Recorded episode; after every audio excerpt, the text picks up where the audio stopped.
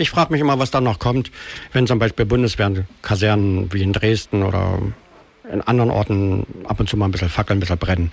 Ich frage mich, was da kommt, was dann, wie reagieren dann die Politiker in ihren Ministerien, die, die deutsche Generalität etwa oder wie reagieren wir auf derartige Berichte von Sabotagen in Deutschland?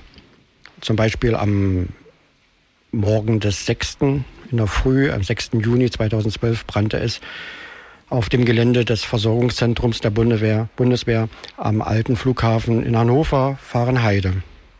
Ein Fuhrpark galt es abzufackeln. Und was kam da? Bis jetzt noch nichts. Und um was geht es da überhaupt? Es geht um unseren Krieg.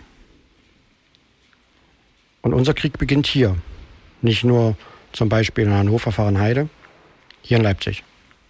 Die Bundeswehr ist seit Jahren, also seitdem sie in Jugoslawien 1999 und an anderen verschiedenen Plätzen war, so lange ist diese Bundeswehr in Einsatz.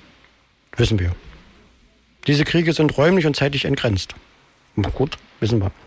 Krieg ist zum zentralen Ordnungsinstrument zur Sicherung dieses Weltsystems geworden. Der Krieg gegen den Terror sollte die Menschen auf den permanenten globalen Krieg einstimmen. Gut, nehmen wir zur Kenntnis. Er dient der Aufrechterhaltung des ungehinderten Transports von Rohstoffen und Waren. Man erinnere sich, hat ein Präsident gesagt, einmal nur, dann war er weg. Wir wissen es.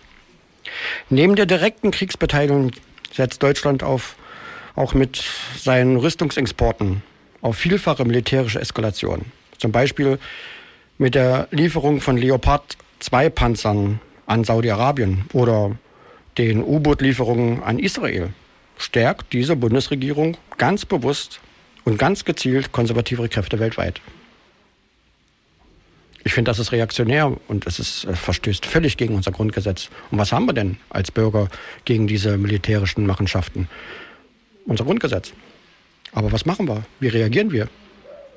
Also finde ich, dass mal jemand mit einem Fingerzeig und mit ein bisschen Feuer aufmerksam macht. Oder wollen wir alles nur so hinnehmen? Der permanente Krieg hat zur Militarisierung unserer Lebensräume und Lebensauffassung geführt und seine Spuren auch in unserem Alltag hinterlassen. Die polarisierten Debatten werden zunehmend durch die Logik des Krieges bestimmt. Schwarz-Weiß-Denken im erzwungenen Entweder-Oder. Alternativlos erscheint auch die zivil-militärische Zusammenarbeit zum Beispiel von Hilfsorganisationen mit der Bundeswehr. NGOs, die sich dem Konzept der vernetzten Sicherheit, das waren jetzt Anführungsstriche, nicht unterwerfen, droht die Streichung öffentlicher Gelder. Eine Armee, die zur globalen Aufstandsbekämpfung ausgebildet ist, wird ebenfalls gegen innere Feinde eingesetzt. Der Einsatz der Tornados gegen die Demonstranten in Heiligendamm war nur ein spektakulärer Auftakt. Die Aussetzung der Wehrpflicht hat die Probleme militärischer Nachwuchs zu gewinnen verschärft. Die Bundeswehr verstärkt daher ihre Rekrutierungsversuche an Schulen, Universitäten und Arbeitsämtern. Haben wir schon heute darüber gesprochen. Überall, wo sich das Militär ins Zentrum der Gesellschaft drängt, ist Widerstand möglich. Nein, unser Widerstand ist notwendig, dringend nötig. Krieg beginnt, wo die Bundeswehr Kriege vorbereitet, Unternehmen Waffen produzieren, Universitäten Kriege erforschen, überall, wo Krieg beworben und legitimiert wird. Vielfältiger Widerstand. Unser vielfältiger Widerstand bedeutet markieren, blockieren und sabotieren. Krieg wird nur aufgehalten, wo er erdacht, geplant und koordiniert wird. Was wir hier sabotieren, kann woanders keinen Schaden anrichten. Wir maßen uns nicht an, zu glauben, unsere Aktionen könnten an den aktuellen politischen Schwächen der antimilitaristischen Linken etwas ändern.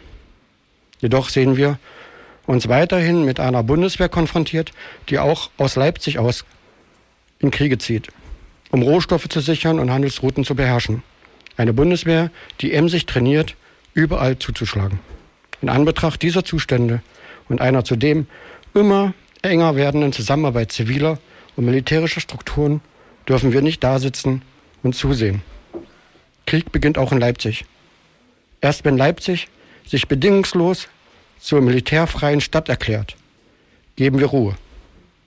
Und dann und dann nur, um an anderer Stelle widerständig gegen Krieg und Militarisierung vorzugehen.